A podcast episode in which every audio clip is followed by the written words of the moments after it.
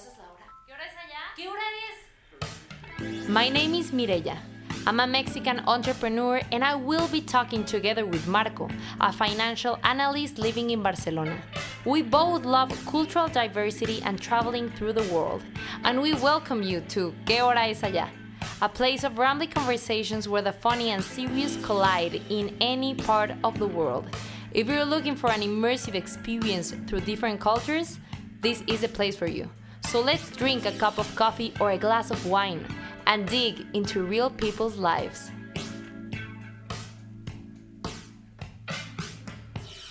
Hi and welcome. So I'm Mireya, and here in Mexico it's 11:29 in the morning, and today I'm having a cup of coffee. So today here in Mexico is a sort of a rainy day. Right now we are in a rainy season, so the cup of coffee it's amazing for this weather. And here is Marco. Please, Marco, introduce yourself. How is the weather in Spain? And tell us, please, because everyone wants to know what hour is in Spain. Hi, Mireya. How are you? It's around 6.29 here in Barcelona, Spain. Um, in the sunny and um, and um, warm Barcelona and having a cup of, look, Coca-Cola we're having so much hot here, so much warm, and I'm amazing. Thank you for asking. Amazing. Okay, thank you very much. So, a new episode for ¿Qué hora es allá? Or in English, what time is it? So, today we have a guest that will talk about an amazing topic that we're calling internal corporate communications. And we're going to give a special focus on Germany. So, yes, German. Germany today, you lead. So, some of the questions we're gonna um, talk about and we're gonna solve are how to avoid conflicts in a company, communications as a key to private business, how to manage conflicts in a company, reverse gossiping that we're gonna get into it. It's a really interesting topic that our guest um, came with us talking about that is really interesting. And okay, well, enough of this. We're gonna get into every topic in a few minutes. So we invited all the drums, Tony. Tony is a friend of, uh, of ours from Germany. She's 25 years old and lives in Berlin. She works at a management consultancy company. And well, well, she does what she does is management consultancy at a company and she's responsible for their corporate communication efforts. Before starting this job she was working at other type of jobs regarding fashion pr agency but right now she's doing what she does best. So i think tony you are perfect for introducing yourself and saying more about you. And also please tell us what hour is in Berlin.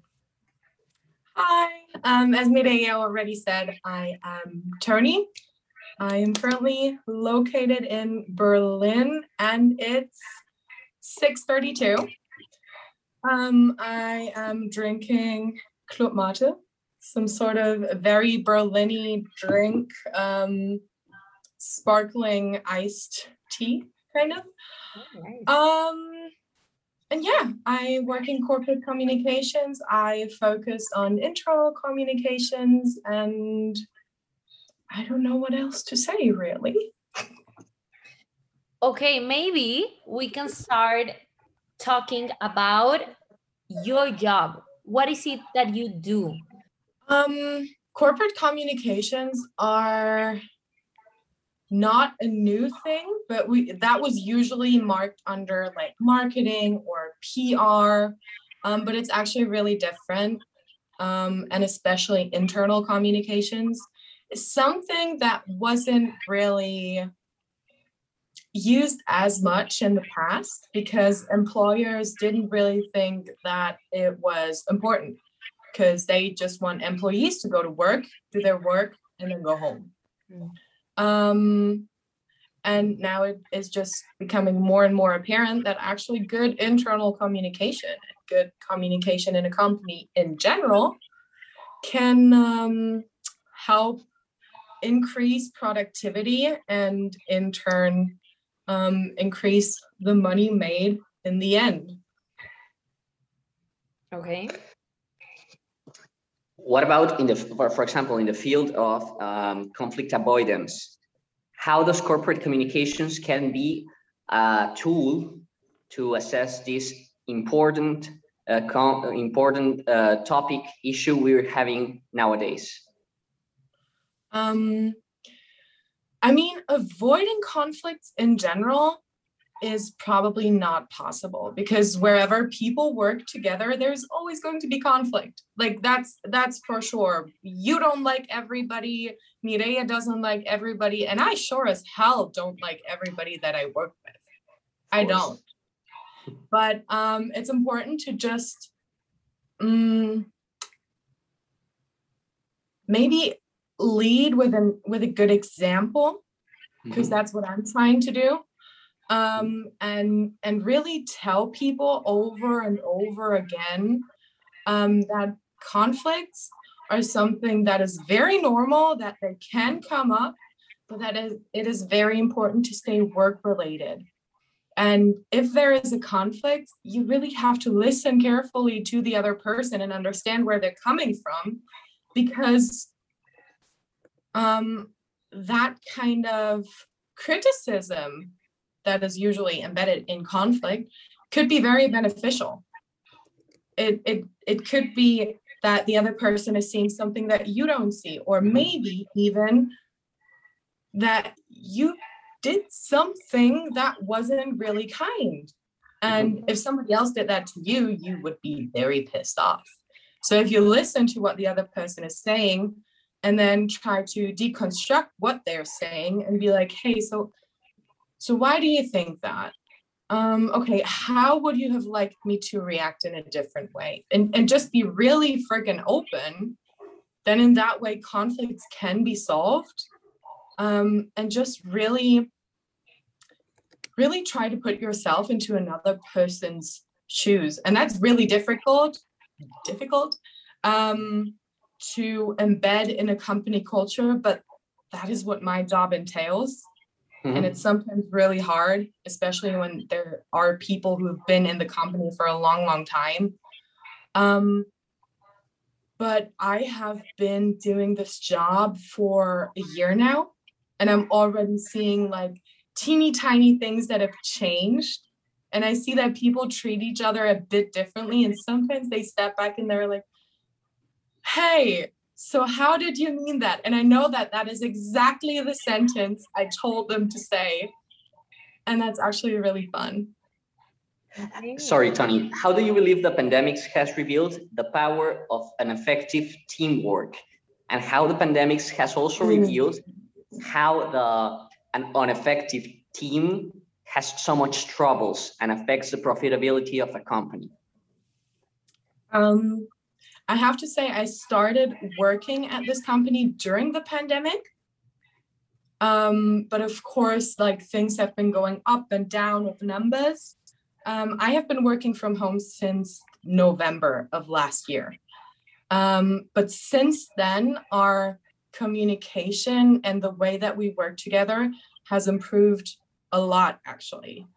Um, our company has always relied on Zoom meetings and stuff because we're not only based in Berlin, but also in Spain. We have three locations in China. So we're all over the place and we use a lot of meetings, um, Zoom meetings, online meetings. But even in the teams um, that are in Berlin or in Hamburg, um, we have really been able to use synergies and work together across our different locations a lot, lot better. And right now, we're even implying, um, no, implementing um, a thing where we call it coffee and tea time. Mm-hmm. And we do a big meeting of like everybody China, Germany, Spain, all together, just so we can get to know each other a lot better and yeah, do that. Also, I have to say, because that kind of stuff is normal in startups, mm-hmm. it's not normal for the kind of company that I work for. They they have been existing for over 50 years. They're I don't want to say they're old fashioned, but they're not really the trendiest thing. um, so it's a big step, actually. Um, and of course, this pandemic is not really good for profits, um, but it gives us a lot of time to work um, on ourselves, kind of. Of course. And also talking about that, I I feel like it's really interesting that you work in an international um, way. Like th- there is not only Germany working there, but also you said Spain and China, right? So yeah. So how do Mainly. you manage? How, sorry, how do you manage your cultural differences? Because, for example, it's Oh, very common to know that maybe in in Mexico, um, it's a, it's common maybe to arrive late to some things, or like we do that. yeah. So, talking about you working with other people that has like a cultural background that is totally different than yours, what what is it like for you that you you're in charge of the communications? So you need for everyone to be like uh, okay, right? Like to hang out, to be sort of friends, Yeah. colleagues. How do you manage that, and and what's how do you solve that differences? Um, I listen a lot. Uh, I have one Chinese boss, and one of my German colleagues has lived in in China for six years before. During her studies, she speaks fluent Chinese, and one of my colleagues in Hamburg actually is a Chinese man. So, um, whenever I feel like there's something that I don't understand, for example, um, there was this one meeting with um, one of my colleagues and a lot of other people. And I obviously, for privacy reasons, I cannot say his name. Um, but um, I called him by his last name, but everybody else called him by a different name in the meeting. And I have to say, I wasn't sure whether what I was saying was actually his last name or whether it was his first name. So after that meeting, I was embarrassed, first of all. And then I wrote a really long email and I was like, hey, I know we don't know each other super well, but since I don't want to um, do anything wrong, um, I wanted to ask you what name you would want me uh, to address you by because I was kind of confused and I don't want to do anything wrong and I don't want to mispronounce your name. So it would be really kind if you could just tell me. And I hope this isn't coming off as rude. I got back this big of a paragraph about, hi, no problem. This is my nickname. Um, you call me by my last name, but you can call me by your nickname, uh, by my nickname. Um, actually, my nickname is Chinese, and it comes from um, my year of birth, which was the year of the dragon, and all of that. And just by asking this question, a lot of things opened up. And then for Chinese New Year, for example, I wrote some of my Chinese colleagues like, hey, what are the wishes you would give? Um, because I had to produce a video um, and write the text for our bosses and have them record it. And it's it's it's just a thing of listening and telling everybody to be sensitive to Mhm. the other culture, but also be straightforward. That's For me personally, it's incredible to be speaking about this, um, about communication in a world that can stop talking. No, we're more Yeah. integrated than ever, than ever. But um, in reality, we don't listen. We don't commu- communicate effectively. We yeah, have no, so much everybody's just putting it out there, but nobody's actually receiving it or or we're just throwing it out there and waiting for a comment, but we're not really getting the feedback. So we really like this topic, but also I want to dig more with some of the topics we were talking about earlier. So, Tony, how do you would you describe a toxic um, work environment? What is it like, and what is what has it been like for you? Um, what have you um, ha what have you seen in your work environment that you would describe as toxic? Um, I mean, my I started a job right out of university, which was not good. Um, I cannot say where I worked. I don't even want to say what kind of area it was, but um, we were expected to A, work a lot, B, it was very, very competitive, but not in a good way because we were always being monitored. It Hmm. was a, it was actually, I can say it, it was a journalism job, but like fast journalism. So we were expected within nine hours of our workday, we had to write at least 10 articles. And those articles went online relatively quickly. And they were always monitoring how well those articles were being clicked. So there was actually a ranking of who was doing best during that day or that shift. And that was not fun. That was not fun at all. But um I, I didn't even feel comfortable going to work. You know, when you when you're sitting in a newsroom, everybody can see each other, and I was scared to even get up and go to the bathroom. Wow. But um, Why? Why? Like, what? What? You were you were expected to do. we're what? looking because people were looking at you in such a catty way, and it was like if you took too long in the bathroom, they would think you were on your phone or abandoning your work or whatever. Um it really wasn't fun um but that was more of a psychological thing also the the bosses weren't the greatest um for me personally um but obviously that is oftentimes something that is very um subjective all I know is that the people who started the job with me don't work for the company anymore either. So, yeah.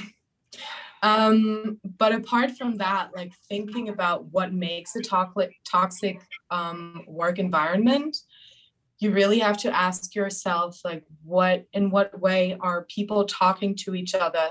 In what way are people talking about each other? Not only your colleagues, but also the higher ups do the higher ups talk badly about some other employees that is always a red flag um i mean the obvious terrible things we don't have to talk about i think but it's still important to bring them up um, like harassment or um, discrimination based on race or gender or sexual orientation or disability gender identity um, religion where you come from um those things. I mean that that is always a red flag where you should if you can leave and speak up and report that company because actually in germany um you're not allowed to discriminate against people for um for where they're where they come from or based on their gender also how long are you expected to work I mean, your normal work times, obviously, but do you get paid overtime or is it a common practice to do overtime and not get paid? Or is it is it just expected that you stay at least 10 hours every single day because that's the company's um, spirit. Um, that's what happens a lot in startups. Um, and then simple things like do you feel comfortable going to work? Do you feel comfortable expressing your ideas that you think could bring the company forward? Was somebody else selling your idea as their idea? Um, do you do you even have all the information that you need to do your job? Because sometimes people keep information so close to their chest that they forget that other people need that information to do their job properly and then you do something wrong just because you're missing an important chunk of what happened last week but nobody told you. It's really easy when a toxic environment is being fed or not being controlled or nobody ever steps in because that's a that's a dynamic that sometimes can just happen. And if nobody's keeping an eye on that it can become really bad for some people. And i think especially in business it can be women of course um, I'm very lucky. My company has got 60% women, which is very rare by a male led company. Um, but yeah, um, I, I think discrimination can happen everywhere. And it depends on what kind of group you're in, um, what topics they choose to discriminate somebody um, on. And when you were in this journalist job um the the way they worked or how they were treating you like everything has to be perfect or everything has to be like sort of a competition do you think that's really common for journalism there? Or it was mm, i think it was a company problem. I think in general i mean of course journalism is a very demanding job. It can be very stressful especially working in a newsroom, but I've worked in different newsrooms and those were not like this one. Okay, great. Yeah. And also, another thing, com- the communications department. So, is it really common for companies in Berlin to have this communications department? Or because you were saying that in your company you were the one starting this position. You uh, like initiate maybe this process of the communications department. So yeah. what how is it really common there or is it like getting started? Um i think oftentimes the the communications thing that i do is being covered by um, the hr department, so like human resources. Um, I I I don't know about um, whether other companies have this sort of communications um, team and they actually call it that, but I know a lot of companies do what my team does. Um, they just call it differently. Okay, great. Would you say, Tony, that a toxic workmate is like a cancer cell or a rotten apple that spreads its negativity or emotions uh, into healthy workspaces to become to make it become a poisonous environment? Um, that's really hard to say. I mean, I wouldn't call anybody a cancer cell because that's just rude. Um, I, w- I would just, I, I think um, a toxic person in a work environment um, can be a catalyst for something very bad going on, and it can show that the work environment is not as good as you thought. But I think in a healthy and a positive and a good work environment, if one person comes in who is a bully, who is toxic, who isn't kind, um, they couldn't thrive. But if other people latch onto that because they've just been waiting for somebody like that, yes, that can ruin a team. It can ruin a work environment. But it's not only one person, it's just a dynamic. Wow. And what happens when you detect as an employer, when you detect as an employer that you have an efficient goal achiever employee who is an important driver of profitability, but he or she is an authentic piece of shit who is intoxicating your team. What do you do? How do you discern? Um, for me, I, I'm an employee, not the employer. So I have to talk to my employer. Mm-hmm. Um, I go, I actually did that before. I go to my boss and I tell them, hey, so this is going on. This is what's happening. This um, this situation crossed the line and we cannot stand for that. So you need to talk to this person because they will not take me seriously. I'm a 25 year old young woman. Mhm. I wear a lot of makeup and I don't talk super properly the entire time. Mhm. So they don't listen to me. Um, and I, I mean, a lot of people are not kind. Um, but nobody is a piece of shit just because of like, wait, no, let me say that differently. Nobody wants to be a piece of shit. No. I think in general, people want to be liked, people want to be accepted. Um, but they just have a wrong way of showing that. So that can lead to very, very bad situations. Um, so I, I just I go to my boss, I tell them what happened, I tell them about the situation, I give him my point of view, what I think happened, I talk to the other people involved. Um, and then I try to give an unbiased opinion and that person needs to be talked to. But also the other people in the conflict because usually there's not only one person who's in the wrong. And i myself have been in situations where i genuinely didn't like one of my colleagues. And as soon as there is this tension going on there's always space for conflict and space for bickering. And then suddenly the personal stuff gets invol- involved with the work stuff and then you're fucked. Because then you cannot do anything anymore without somebody getting annoyed. And for I believe it's super important, first of all, to moderate the situation, no? Trying to yeah Uh, get a, a, a- an active solution on the topic. And if the case, in the, in the case it, it can't be solved, the, the, the matter of the problem, then you can proceed to fire that people, that person. But the first step would be to moderate the, the whole conflict, no? yeah because you don't want to fire people it's extremely expensive to hire new people to look for new people to to show them the work and and it's it's always a wild card to bring somebody new into the team. Of course if somebody cannot be handled if somebody is acting terribly if somebody is this um insulting other people of course they have to go.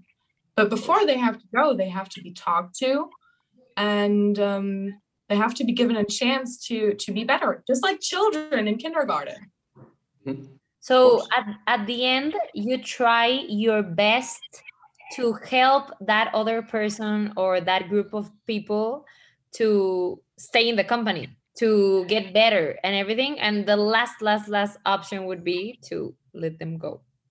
Mhm. um yeah i tried to keep them in the company and i also tried to make my bosses happy by motivating other people so that they make more money for my boss Of course. How do, how do, how do you detect, Tony, if you're working in a toxic environment? Or even worse, if you are a toxic entity in your workspace? Oh my god. Um I mean that goes back to to what I said before. Um if if you are constantly being monitored Mhm. um and criticized for what you do, but people are not telling you how you can do better. Like imagine you're you're handing in a presentation or something Mhm. and somebody just puts it down and says, "Oh, do better, do it differently," but they don't tell you how to do it differently. Um, Yes. That is pretty hard to handle um, because nobody, just as nobody wants to be an asshole, Mhm. nobody wants to hand in bad work. When somebody Mhm. hands something in, they genuinely think they did a good job. Um, and then also, do do people talk about each other in a catty way?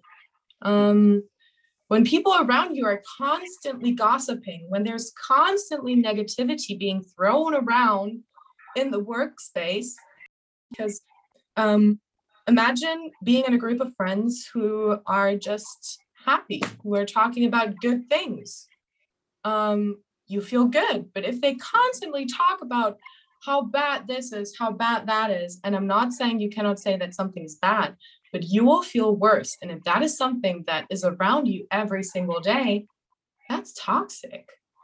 Um, also, just going home and not being happy with what you did, like questioning your worth when it's a freaking job.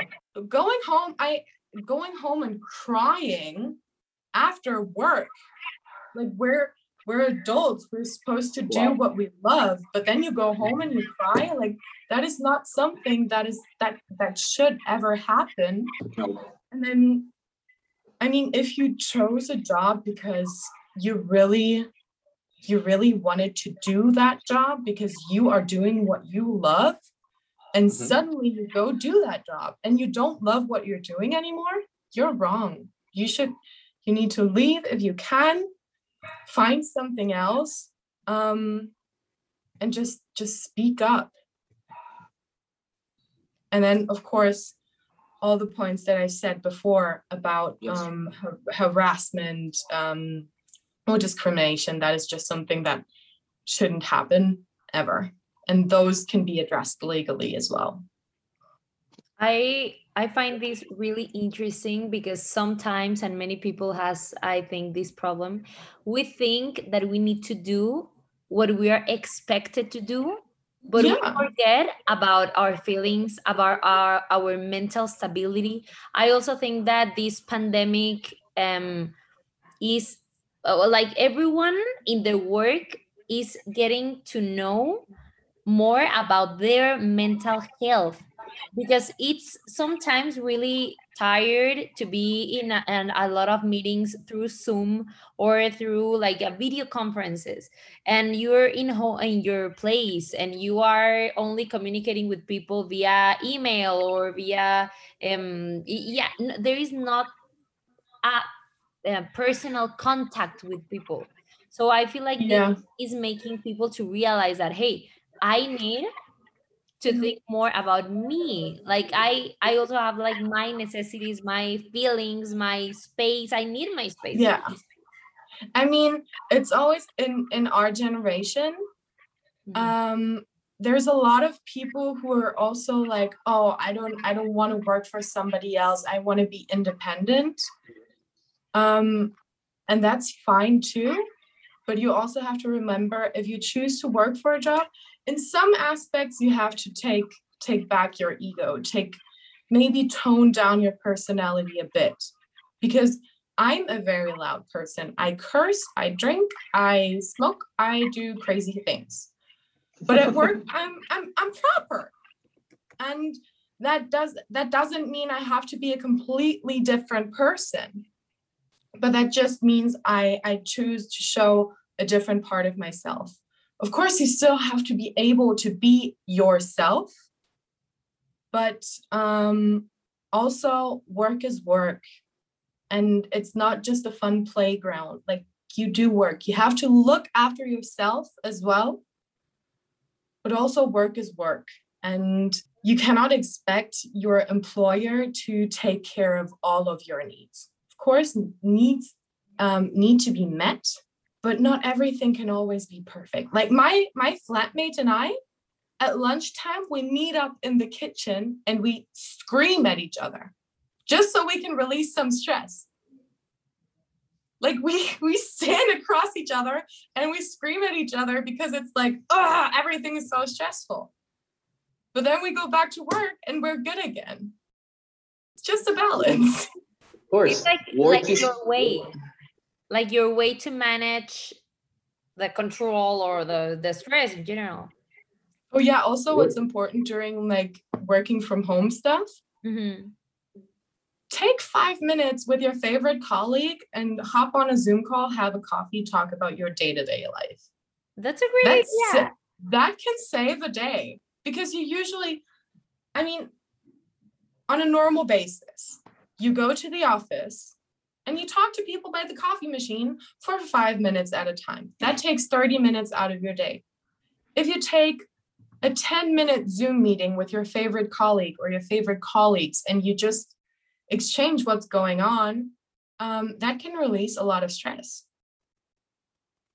That's that's actually really um intelligent because yeah like usually when when i am working i i always say like i am at work hours. So i have like there is the mireya in the social panorama or in, in social events i don't know and there's mireya at work. So when i am Yeah. working i am in another mood.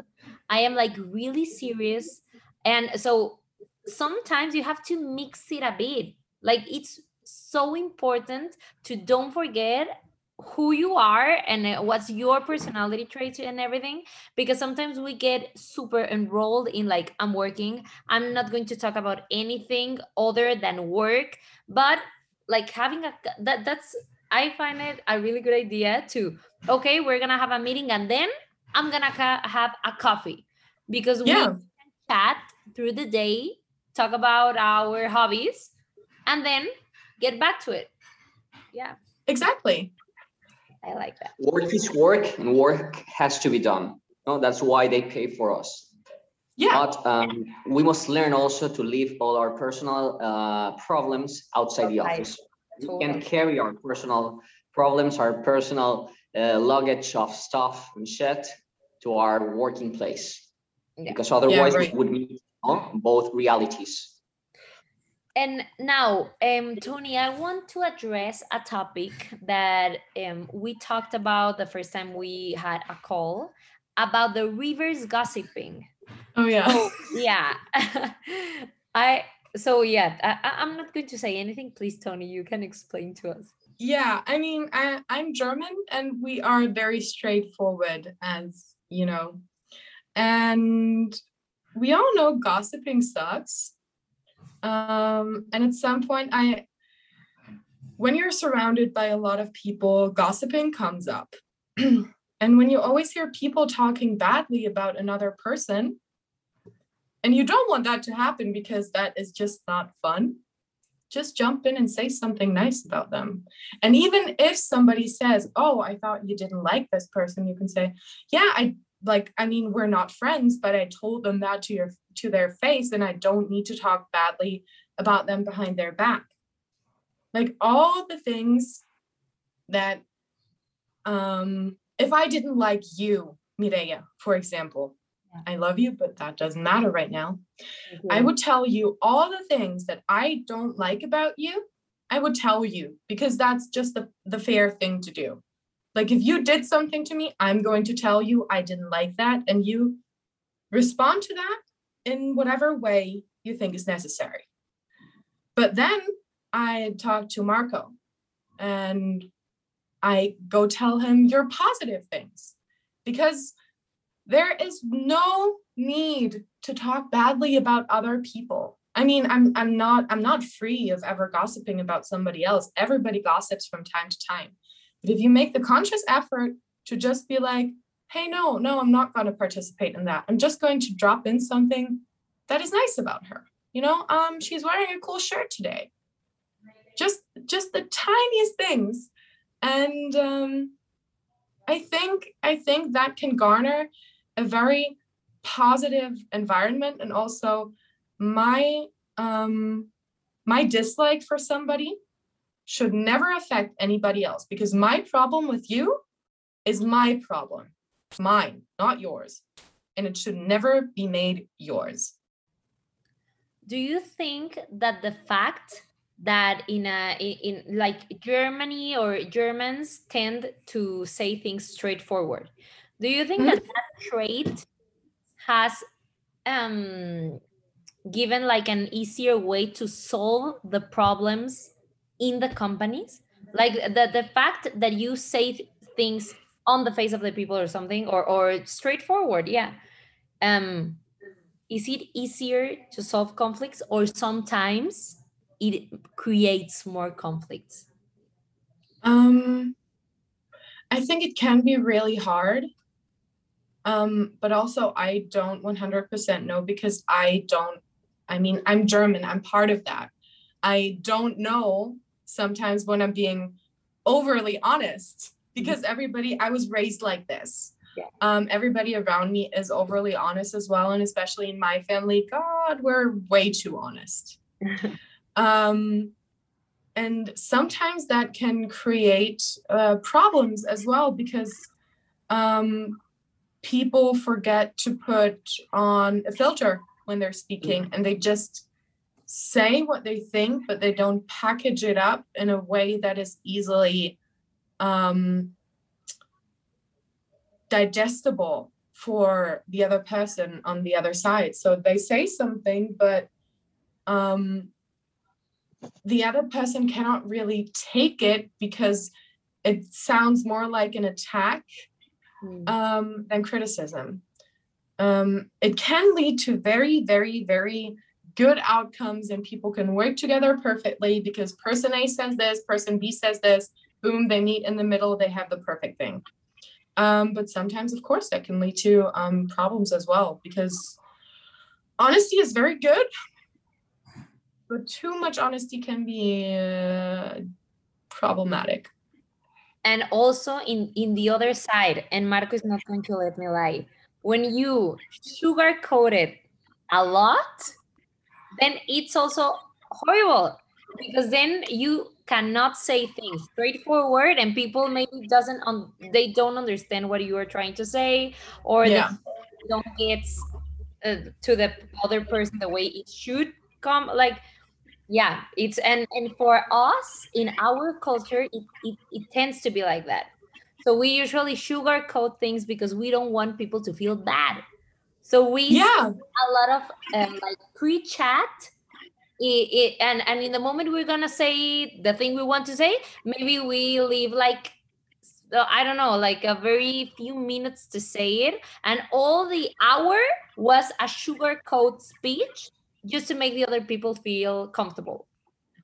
So yeah, sometimes that's not the best obviously you're you're like helping the other person to uh, like, it's sort of uh what we were talking about the reverse gossiping is like saying good things and everything and then you drop the bomb so it sometimes helps and sometimes it's worse because you're not saying the things in a straight way Tony, how do we come up with a solution? Is it a sole responsibility of the employer or is the change inside each one of us as employees? How do we manage? Um, how do we, how can we accomplish a solution to, to solve all this problem? Mm, I think it's it's it's a thing that both parties have to work on. The employer has to give an environment that lets people communicate in a good way and maybe interact a bit more. Um, and the employees need to actually work on themselves and question the the practices that they have been doing for a long time. Um, for example the the coffee and tea time thing with the entire team i love it. um, that i i have been organizing. Um, that takes out an hour of at least 20 or 30 people's work days of course that is going to cost my employer um, money because 30 hours of work will be lost. But the employer has to see the positive effects that something like this can have on um, on how hard the employees actually work. Mhm. Um, so I think everybody has to make changes and adapt a bit, Mhm. um, and then it can work out, and people can work together better. I think it's a duty, it's a duty of the employer to motivate, to engage, to develop its team, of course. But it's a duty of the employee to become accountable, to accomplish more than what is expected of him or her, um, to accomplish all the requirements, to be proactive, no, uh, action oriented, no, and bring external problems, um, uh, whatever bothers him or her at the workspace um, maybe attend to a meeting with the compliance officer or to read the code of ethics or whatever helps uh, the employer to become more secure about its his or her position at the at the company and to understand Yeah. what's the, way the, the company can handle a special situation Mhm. Also, um, appreciation. People just need to hear a simple thank you from time to time. Thank you for doing your work. Of course, you're getting paid for doing your work, but a little thank you never hurt nobody. And honestly, it can change um, a lot of the outlook that employees have. to say that everybody everybody needs to know or, or needs to be tell like everybody wants to hear if they are doing things well. Even Yeah. if course. their job to do but they need to hear it because we are that yeah I, I feel like we work that way. Like if if you like your reward at the end is going to be you're doing fine and you're doing a great work. Like you're doing good. So continue doing what you do. You're doing mm-hmm. fine. That's for me that's a reward. So yeah. That's I important. mean, it- just imagine your work as a relationship. When you're in a relationship with somebody, everything um, can be fine. But as soon as um, they don't validate you or um, they they start treating you differently or they're not as nice to you, you get insecure. And you get insecure at work as well if you never get feedback. okay Um, and if you never get feedback, at some point, that insecurity is going to turn into being sad or upset. And all of that can be changed by a little thank you. and as in any relationship both parts must understand and um, integrate their part of responsibility their core responsibility on the things and try to solve the, the, the, the- any problem that arises in a rational and objective way no Yeah. Exactly. Yes. So uh, we're running out of time. And before we stop talking, I want you, Tony, to pick a name for this chapter. Mm, I would say communication is key. Okay, great. And why do you think that's the best name for today's episode? Um, I think everybody who listened will have understood by now that communication is pretty much the basis of um, getting along in a company and also in life. So, yeah, that's why communication can open a lot of doors. True, that's, I've seen that. okay, so Tony, we were really happy to have you today. Uh, I hope we have more chapters in the future. I I'm sure we're gonna have. it. So I hope you liked it, and yes, please, uh, everybody that is listening to our podcast can um, contact Tony for more communication tips. Oh, yeah. thank you very much tony bye bye Thank you guys. Bye.